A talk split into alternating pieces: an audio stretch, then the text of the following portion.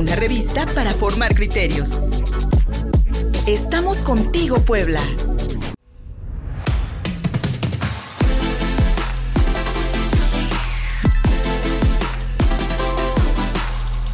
Seguimos contigo Puebla.mx en la señal de prueba de mi radio 93.5 FM. Somos uno en YouTube, en Facebook y en Twitter. Todo lo encuentras como Contigo Puebla. Y retomamos ahora sí la entrevista con Susana López Pérez, directora del cortometraje La Última y Nos Vamos, que se presenta aquí en el Festival de Cine y Arquitectura Cinetecton.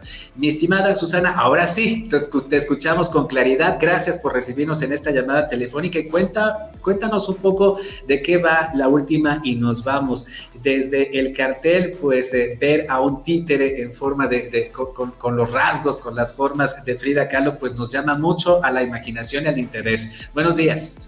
Claro, muchas gracias, eh, Luis Fernando. Pues encantada de estar con ustedes y de hacerles la invitación. Ahí vemos bien en el cartel. El día de hoy hay entrada eh, libre para ver este cortometraje de manera presencial en la Cinemateca Luis Buñuel y es a las 7 de la noche a un, programa triple con tres cortometrajes eh, poblanos en medio de un, un, festival mucho más amplio, reconocido como es el Cine Tectón eh, en cuanto a filmes y cortometrajes, y por supuesto el CIP que abarca cultura en general.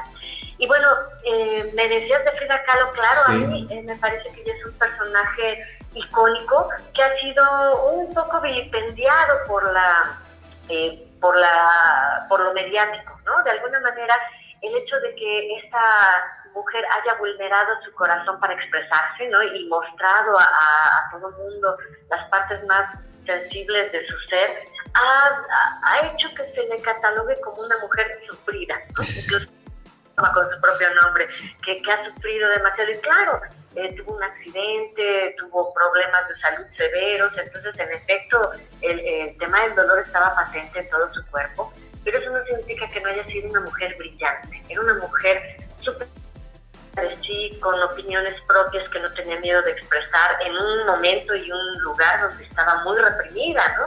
El México de, los 30, los 40, eh, pues la mujer no tenía ni voz ni voto y ella con su gran personalidad y talento supo labrarse un espacio no solo en México sino a nivel mundial. Entonces creo que ha sido un poco malinterpretada y, eh, y también se ha dicho, ay no, muy sumisa contigo. No, hombre, qué sumisa ni que nada. Estaban en un tú a tú, en un igual a igual.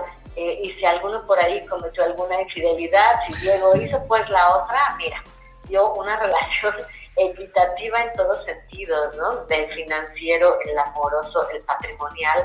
Entonces, para mí, ella es una mujer protofeminista, porque en su época ni siquiera existía ese concepto del feminismo, y me parece que, hay que revalorar su, persona, su pintura, su trascendencia y sobre todo en estos momentos de tanta búsqueda de la equidad, también sus logros artísticos y, personales. De ahí la intención de crear este cortometraje con títeres, con varios niveles de lectura, ¿no? porque es propio para los niños y para los adultos.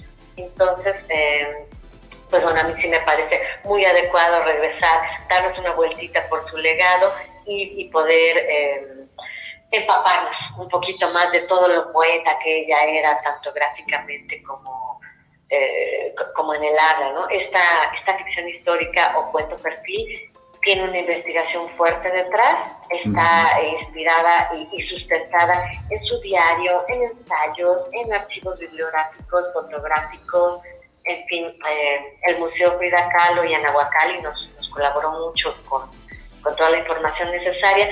Así que, sin ser aburrido, hay toda una gran, hay un respaldo histórico súper interesante para conocer en este cortometraje. No, no nos parece en lo absoluto aburrido, Susana. Eh, eh, al contrario, la inspiración de la, de, la, que nos hablas creo que la podemos también encontrar nosotros eh, en muchísimos ámbitos, en muchísimas imágenes. Frida Kahlo, hoy por hoy, pues es una, uno de los, una, una de las imágenes representativas más poderosas que tiene México en el mundo, sin duda alguna. Y la parte técnica que también nos llama muchísimo la atención, Susana, el utilizar títeres, que también es otra imagen muy representativa de México en el mundo, desde la creación de los personajes, el darles movimiento, suponemos que fue un reto técnico importante. Sí, por supuesto. Mira, de entrada, eh, animar títeres con fineza y con precisión requiere de un gran entrenamiento, ¿no? Eh, yo hago mucho hincapié en que esto es toda, toda una escuela y requiere una preparación incluso posterior al ser actor. Porque de repente he visto titeritos, ya sabes, están ahí todos angoloteados, y dicen, ay, no, espera, ni siquiera sé qué me estás queriendo decir porque el títere eh, pues tiene otra dimensión en el tiempo y en el espacio. ¿no? lo, que, lo que es un movimiento normal para una persona, el pobre títere parece que lo poseyó el exorcista. cuando hablamos de tener una animación precisa, pues sí necesitamos que el titiritero esté moviendo cuestión de milímetros y que mueva en el ángulo correcto, que haga el gesto correcto, que no ande volando en el espacio, que tenga un eje vertical, en fin, técnicamente ya es una, es una gracia importante tenerlos bien animados y expresivos. Y segundo, que bueno, eh, al ponerlos en un escenario, desde la iluminación cambia. Tú puedes iluminar algo para actores cuando estamos hablando de otra dimensión y otra proporción. Entonces también ahí fue un reto de iluminación y por supuesto de contar con una narrativa visual apropiada al lenguaje cinematográfico porque en el teatro, pues bueno, uno llega, ve un total, ¿no? Y uno puede ajustar el ojo, que es maravilloso y se acomoda, pero una cámara no.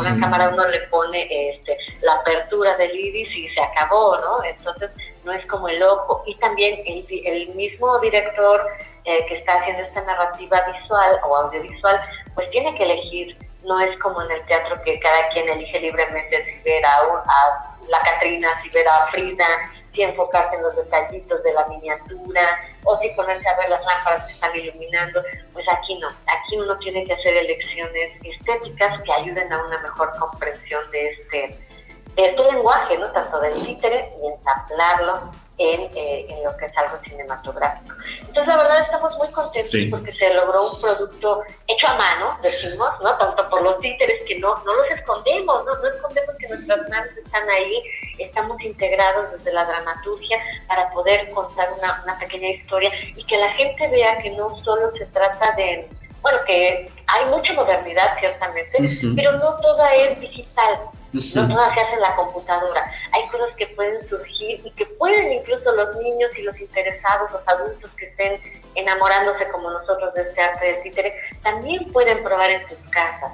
Eh, y es un tipo de animación mucho más inmediato, mucho más asequible y del que se puede uno enamorar profundamente. Así que ojalá nos acompañen a ver este este cortometraje y sigan en la vía del títere. Estamos también por dar algunos talleres de construcción y de animación, así que pues esperamos poder darles eh, lata y noticias más adelante, Y estaremos pendientes, Susana, de, ello. Nos inspira mucho la plática que hemos tenido contigo en este momento para que nos vayamos a ver hoy la última y nos vamos. ¿El nombre cómo lo escogiste? Porque también es un referente, eh, es un referente mexicano aquí y en China. Sí, sí, claro. Pues mira, tiene que ver que esto es un homenaje a, Frida y está indisoluble de, de la plástica mexicana, ¿no? tanto de nuestro folclore como de su pintura y también de nuestra música. Entonces, pensar en, en, Frida Kahlo es también pensar en su gran amiga, ay, se me fue el nombre de esta cantante estupenda, que era, que era hermosísima y, canta con unos... Uh, Chabela Vargas. Exactamente, Chabela Vargas, gracias. No te preocupes. entonces, Chabela y ella eran íntimas amigas. Se dice que también había por ahí una admiración física que pudo haber llegado a una relación sentimental, ¿no? Y también en eso Frida Kahlo rompe estigmas. ¿no? Entonces, dice, venga, sí, claro, es una mujer maravillosa con una fortaleza y una seguridad y una construcción de su propio ser impresionante. Y entonces, bueno, como Chabela Vargas era parte de su de su época, de su tiempo y de su vida, pues por supuesto que decidimos meter algunas canciones por ahí que son icónicas mexicanas. Y, eh, y están cantadas de manera sublime. Déjame aquí mencionar al equipo, La Pilla Gómez, Carlitos Monti, Irving este, Sánchez en la construcción de los muñecos, en la cinematografía Gerardo Leiva, en la animación Blanca Lander, eh, también en la, en la asistencia de, de producción y de dirección Eduardo Enrique Cle y Roberto Carlos Carrizales. Bueno, un equipo muy rifado, digo yo, que, que, han confiado siempre en cada locura que les propongo. Entonces, gracias a todos ellos y a su arte, a poner todo esto de, cada nota, cada cuadro, eh, cada rayito de luz, pues bueno, también se les agradece su trabajo de equipo que eh, nos ha dejado muy, muy satisfechos. Y bueno, la música es parte de ello. Entonces van a encontrar ahí unas notas, algunas fotos, material que nos dio el Museo Frida Kahlo. Bueno, yo estoy muy contenta y espero que ustedes también queden satisfechos al verlo. La cita es hoy, no se les olvide, a las 7 de la noche. Bien. Ah, bueno, pero lleguen tempranito, Sí. porque el centro, ya saben, entre que está cerrado y entonces no estacionarse, yo programaría como 6.30, les van a tomar la temperatura, pedir su, su cubrebocas y todo eso a la entrada de la cinemateca. Entonces, tómense su tiempo para estar confortables y disfrutar de este programa triple hoy, gratuito, y estaremos encantados de verlos presencialmente. Ya se extrañaba eso. Sin duda alguna. Y aceptamos gustosos tu invitación, Susana. Vayan a ver el cortometraje que dirigió Susana López Pérez, la última, y nos vamos. Ya la escucharon. Yo creo que, repito, lo que nos platicó nos inspira mucho para que vayamos a disfrutar esta triple función hoy en dentro del marco del Festival Cinetecton, Festival de Cine y Arquitectura que se realiza aquí en Puebla, en la Cinemateca Luis Buñuel a las 7 de la noche. Lleguen un poco antes por las medidas sanitarias indispensables por la pandemia. Ahí en la Casa de la Cultura, 5 Oriente número 5. Susana, ojalá que nos podamos conectar de vuelta y hoy nos Claro. vamos a y hoy nos vamos a ver la última y nos vamos. La última y nos vamos. Gracias. Gracias a ti. Gracias, Susana. Muchísimas gracias. Y gracias a todas y todos ustedes por acompañarnos en la señal de prueba de mi radio 93.5 FM. Somos uno aquí en la capital poblana. En Facebook, en Twitter y en YouTube encuentran este programa. Lo encuentran contigo, Puebla. Soy Luis Fernando Soto. Gracias. Hasta mañana.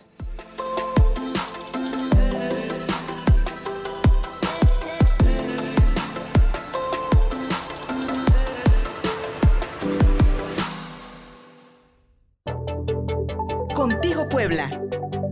Una revista para formar criterios. Síguenos en Facebook y en Twitter. Envíanos un WhatsApp al 22 13 60 14 18. Estamos contigo Puebla.